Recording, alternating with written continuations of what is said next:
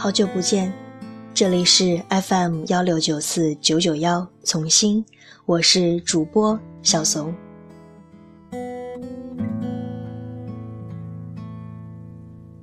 人生中最美的珍藏，正是这几天我的朋友圈里有好多人都在分享何炅说的一段话。他说：“要得到，你必须要付出；要付出，你还要学会坚持。如果你真的觉得很难，那你就放弃。但是你放弃了，就不要抱怨。我觉得人生就是这样，世界是平衡的，每个人都是通过自己的努力去决定自己生活的样子。”一名河畔温柔的夏夜。看到这一段话的时候，我也很触动。这样的鸡汤放在别人嘴里听到，我觉得是空喊口号。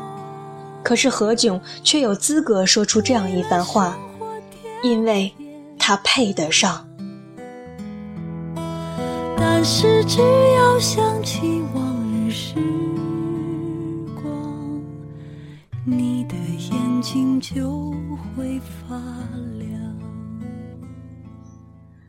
仍然记得前一段时间，我看完电影《山河故人》的时候，心里很是压抑。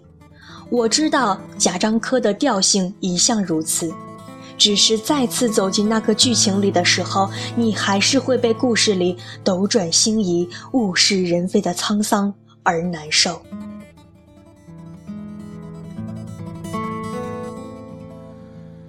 人生中最美的真。贾樟柯写的文章里面有一段话，因为字字戳心，我便直接用上来。他说：“当我年纪更大一点的时候，我突然发现，其实放弃理想比坚持理想更难。”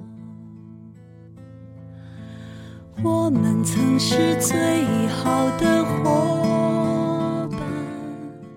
当时那些中断学业的人都有理由。比如，父亲去世了，家里需要一个男的去干活；又比如，家里供不起了，不想再花家里的钱了。每个人都是有非常具体的原因，都是要承担生命里的一种责任，对别人的责任，就放弃了自己的理想。为了生活，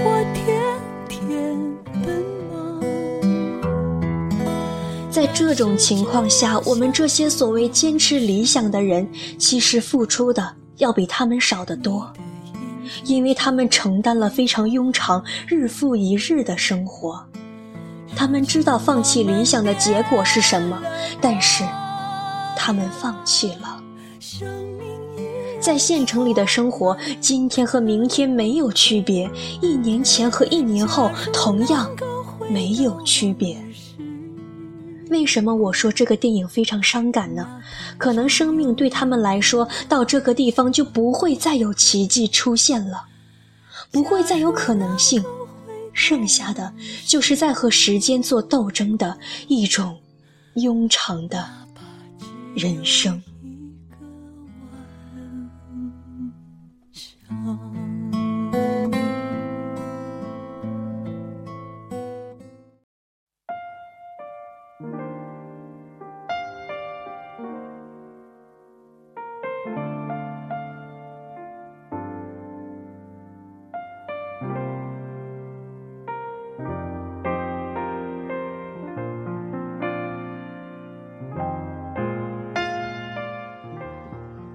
那天夜里，我反复地读着这几段话，从一开始的躁动不安，然后慢慢平静下来。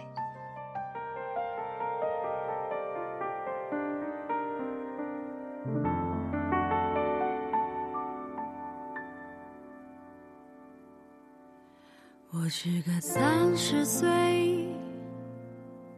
至今还没有结婚的女人。我觉得我一直以来对于自己想逃离家乡那个小镇，但是又害怕自己在像深圳这样的地方混不出日子，没有资格说我选择这条路就是正确的。是不是一个人的生活比两个人更快乐？你和我一样害怕过吗？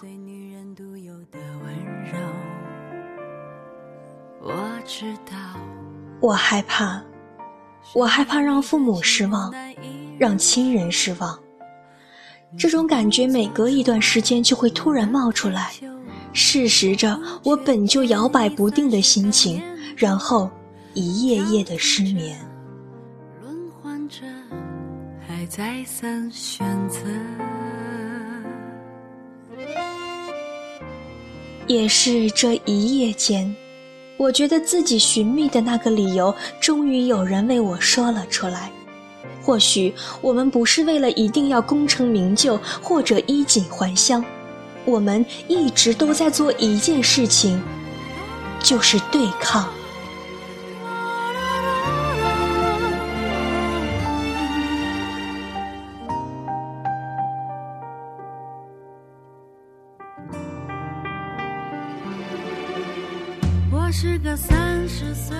我们跟着庸庸碌碌的生活对抗，跟日渐而少的人生对抗。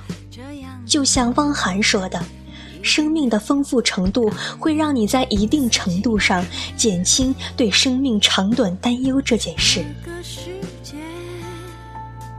有时候外表决定一切，可再灿烂。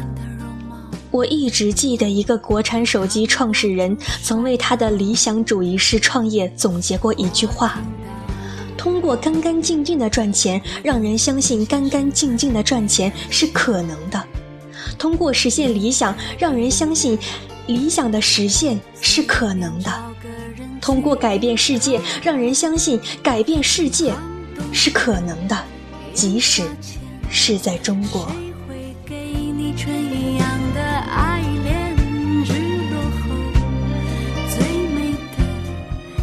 不管他的手机事业会不会成功，但是真心希望他可以成功，因为那样的话，这个世界会变得更有趣一些，不是吗？三十岁的女人会更懂得疼人。三十岁的这里是从心，我也刚刚经历一场失败，不过。我不打算去相信那些所谓的心灵鸡汤。可是我非常认同我一个骨灰级闺蜜她说的话：“往前走，不要停。”